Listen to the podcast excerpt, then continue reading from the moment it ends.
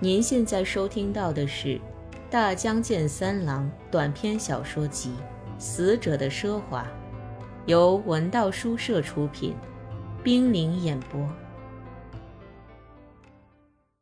治疗塔 Prologue 序幕。坐在轮椅上的祖母和一个三十岁的姑娘。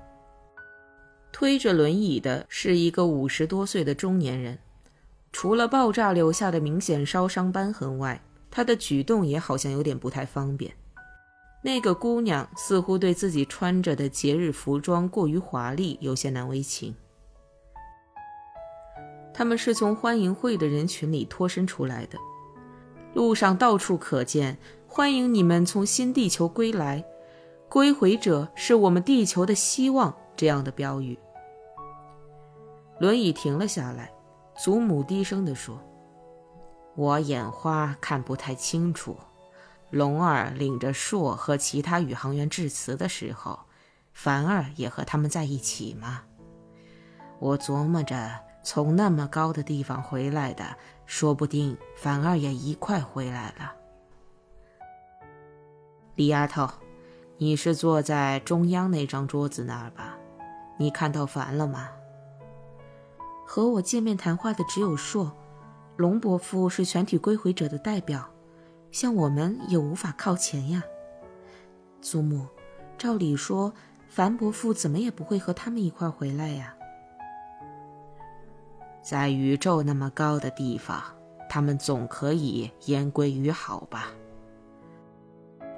李对祖母是否在一本正经的和他说话，还有点半信半疑。他想弄清楚祖母的记忆是否正常。樊伯父是辞去了宇航开发研究所的工作后，才在这儿开办工厂的。为了残留在地球上的人们，他不停的工作，后来因癌症去世了。而龙伯父则率领着国家的宇航船团，参加了世界的迁移计划。照理说，他们哥俩无论如何也不可能见到面呀。唉。我的脑袋真是不中用了。中年人调和似的说：“龙指挥的是由世界各国参加的，有百万人规模的新地球移民计划的一环。他们认为，旧的地球由于频繁的核爆炸加上环境污染，已经无法成为养育未来子孙的场所了，是一项遗弃的事业。可是，残留在这里的人们怎么办呢？”不是还要重新浪费那些仅有的资源吗？于是这疑问变成了我们发起反对运动的理由。这不，现在他们又放弃新地球，返回来了。您是说，这归来行动的本身就证明了搞叔叔们当年袭击火箭基地的做法是正确的吗？在爆破的时候，您还受了伤，而且被关进了监狱。对于叔叔您所付出的代价。那些人这次能来谢罪吗？不，宇航开发研究所的家伙们回来，如果知道了我还活着的话，他们一定会重新追究我的责任。今天我仅仅出于好奇心，就来陪同凡的母亲，实在有点大意。相反，等这个欢迎的热潮冷下来，残存者们会不会袭击归回者们？也让他们遭殃倒霉，并向他们述说这十年来在地球上经历的苦难呢。毕竟被遗弃在地球上的残留者和归回者相比，前者数目远远超过了后者，居于大多数。归来的那帮家伙也许没有想到，这里还有四十多亿的人生存着。他们当时预想，当仅有的一点资源和优秀的人才全部上了宇宙之后，地球上一定会更加荒废。可是，我们度过了那些人出发后的混乱期，不管怎么说，终于又重新站了起来。樊伯父为此呕心沥血，以致得了癌症。在得病以后，他仍想方设法，在恢复期运用了他研究的独特的生产系统。生产我们自己的必需品，并公平地进行分配。这次对新地球又感到失望，返回来的那些曾被选拔的人们，不会不为残留者们做些什么吧？和刚才的那些有点糊涂的话不同，这次祖母显得很清醒睿智。他调解似的说：“李。”龙和硕他们在遥远的星球上也吃了不少苦头吧？留在地球上的我们也吃了不少苦。这次和你们分别去了宇宙的硕也回来了，这下你们两个也该和好了。你们在一起谈得好吗？李沉默不语。高叔父接过话头说。如果选拔的同事之间不结合的话，按理说，在新地球上工作的人也会想念留在这里的女朋友的。李，如果你还想和他交往，可不能太矜持。话说回来，我只能潜伏起来了。从医院护理到裁决，各方面给予我关照的凡也去世了，我就这样留在工厂里的话，也只能给大伙儿添麻烦的。龙伯父让树转告我们，说他今天先道个歉，下个星期天再来拜访。在那么遥远的星球上工作了那么久，他们一定都很劳累吧？李有些失望的回答。奇怪的是，他们还是那么年轻健康，而我们却随着年龄的增长而逐渐渐老。硕本来比我大五岁。可他还和出发时一样年轻，而我却好像成了比他大不少的大姐姐。我现在穿的这身礼服还是十年前的东西。瞧，多么不相称，真是够惨的了。别再纠缠分别时的事了。你是不是对他太冷淡了？没问问他在那里的生活。当年硕独自一人出发，也怨我。那时我的态度很暧昧，现在不管哪个归回者，大概都不大说新地球的事吧。好像宇航开发研究所内部过后还要进行审查呢。我听硕说，那里除了圆咕噜的乱石荒野外，只有大河流淌，岸上没有一点绿树绿草。他们播种了带去的葛藤种子，结果整个新地球都被葛藤覆盖了。他们投下了几乎危及我们地球生存的巨资，却仅仅换来一个葛藤丛生的星球。高叔父冷淡地说：“黎未必和他抱有同感，只是一些葛藤叶的说法，未免让人感到太寂寞了。可是，当看到硕和那些归回者们都那么生龙活虎，充满了朝气，我又深切感到我们这些残留者被淘汰的悲哀。”即使龙伯父下星期来访，马尔斯船长也不会离去。就连猫也有这种能力，想念他那飞往宇宙的、饲养过它的主人呢。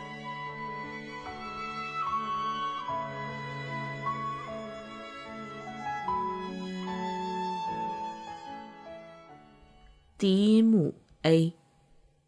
二零某某年，普通市民的住宅。墙壁上是一面超薄而又宽大的电视。祖母坐在带有扶手的椅子上，李站在他身边。身穿便服的龙伯父在人陪同下从邻近的工厂来到这里。龙伯父递给迎出来的李几件礼物，他还特别给祖母带来了一小盆蔷薇花。龙伯父看外表还不到五十岁，显得那么年轻。他爽朗的笑着说：“您身体这么硬朗，真是比什么都让人高兴。这个是我们八一鳌特库脑劳机实验小组精心培育的小型蔷薇，是为了在宇宙旅行期间身心安定而开发的新品种。刚发射后还不要紧，等进入轨道，稍得空闲一看，大半的花都枯萎了。这个。”是其中最稀奇的一盘，往返于两个星球之后还存活下来的罕物。祖母蛮有兴致的看着蔷薇花，真不容易呀！也许水浇的太多了吧？就是在水贵如金的宇宙飞船里，有那么一点点水，对这么小的蔷薇花来说也足够了。龙，瞧你那年轻的样子，和当年出发的时候一点都没变呀。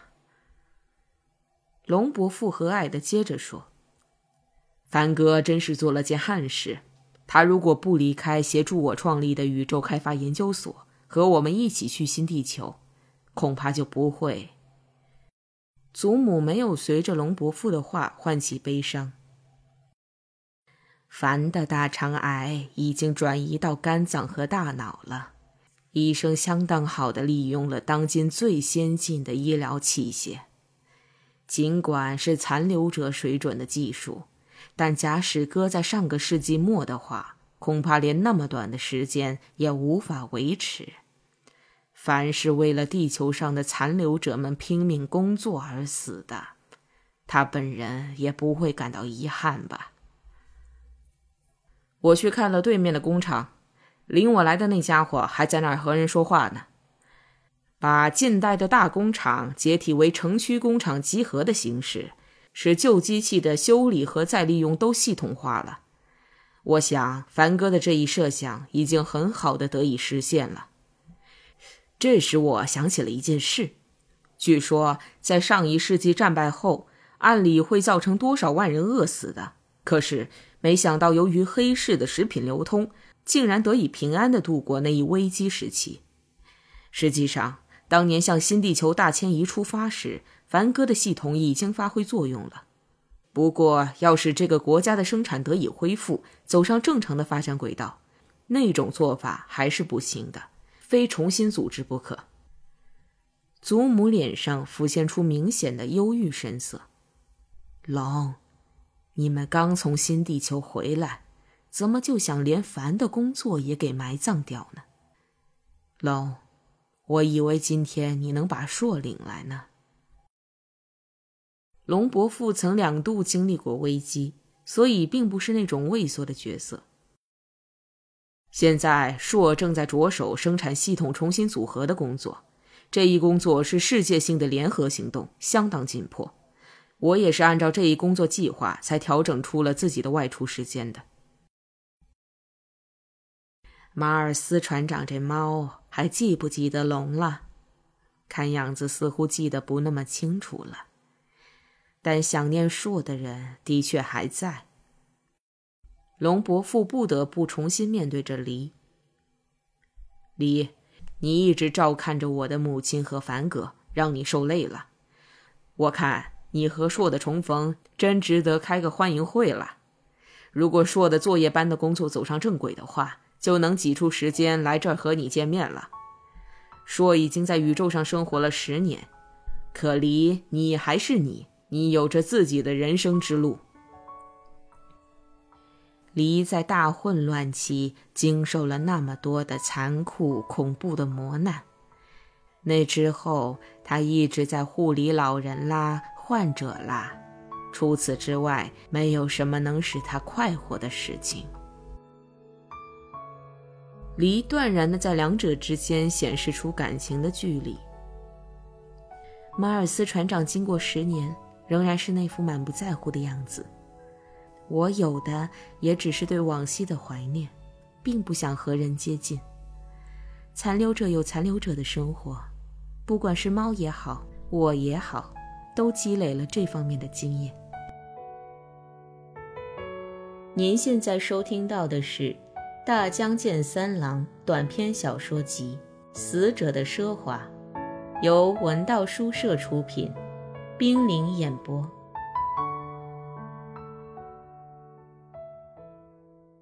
第一幕，B。当天深夜，祖母回到了自己的卧室。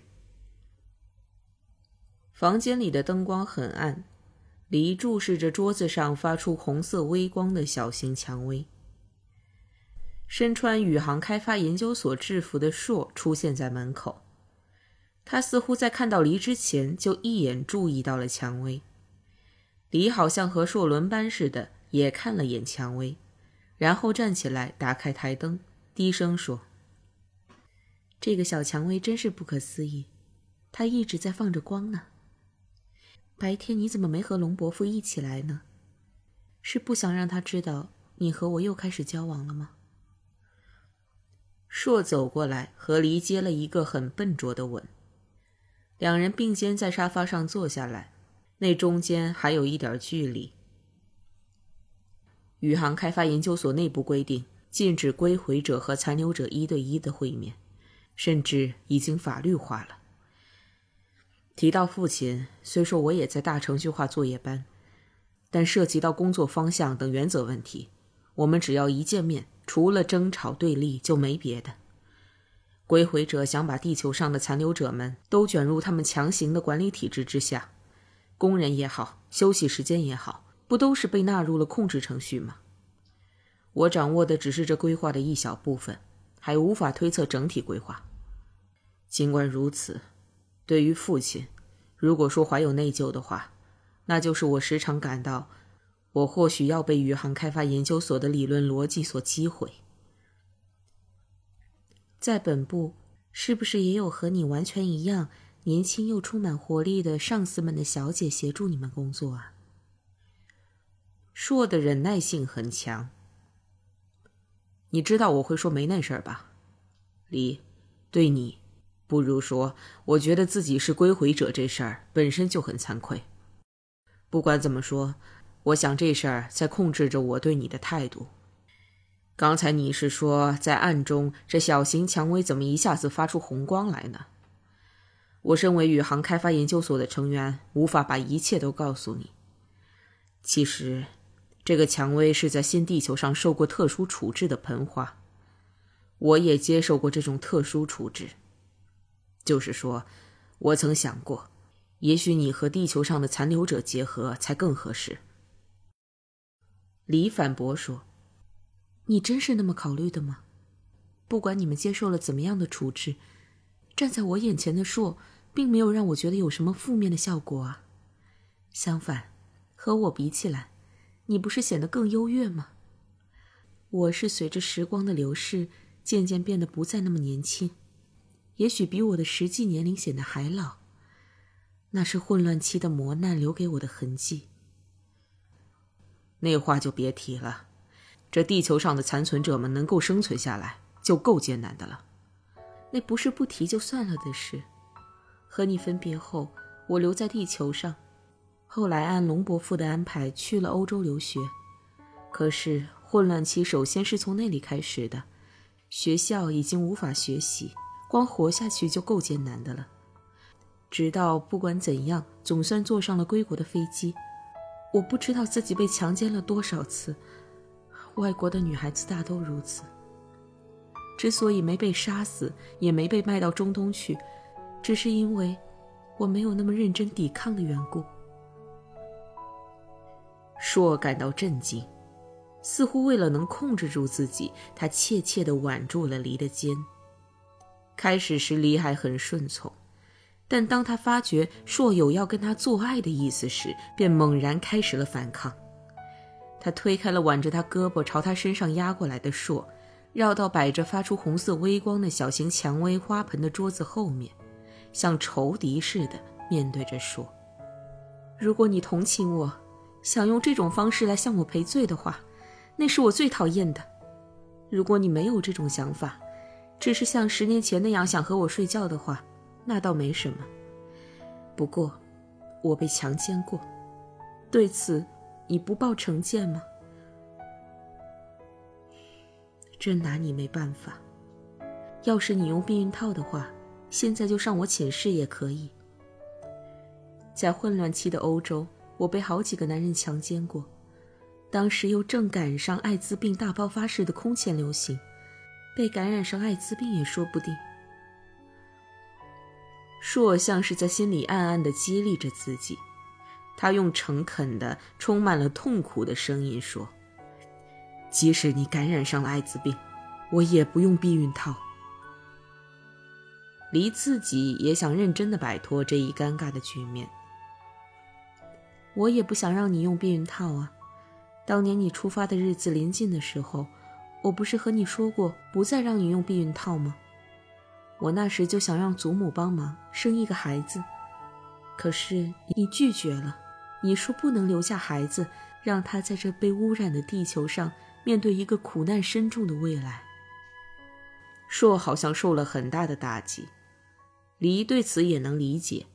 他稳重而又和蔼地接下去：“自从听到你们将要归回地球的消息后，我一直在想，如果这次和硕重逢，我还能和硕在一起睡觉的话，真的不想用避孕套呢。”硕，我明天去接受检查，看看是否感染上了艾滋病。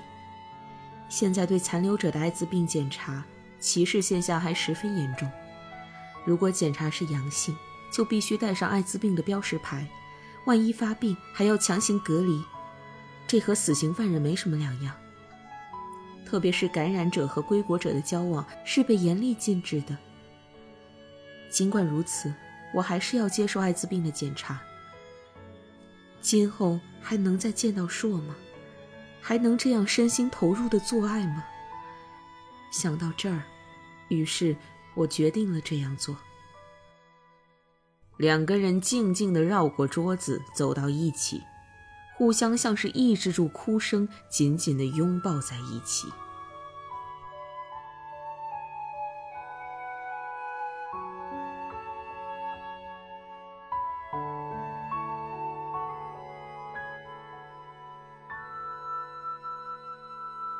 第一章 C，在同一房间里。陷入了沉思的黎在等待着硕。硕来到了门边，站起来的黎和硕两个人保持着一定距离，互相凝视着。硕，我不是艾滋病感染者，虽说在检查所受了不少侮辱，但我非常高兴。硕深切的意识到自己的责任，同时也为黎感到由衷的高兴。但心头仍有一丝忧郁。黎，我就盼着这一好消息呢，好极了。可是，这次我这儿又出现了危机，我必须得找一个能藏身的去处。你这里搜查员马上就会来。今天白天召开了全国反宇航开发研究所的市民运动大会，我是被遣派去调查大会情况的。可是。听到主持会议的那些活动家们对局势的认识过于乐观，结果我自己也上台讲了话。我只能具体的披露一些开发研究所正在进行的计划构想。这样一来，如果再返回宇航开发研究所，就会以叛逆罪被审讯。黎没有感到不安，反而有点怀着喜悦，稳重的回答说。搞叔父藏身的那个农场可以去，我们去那儿吧。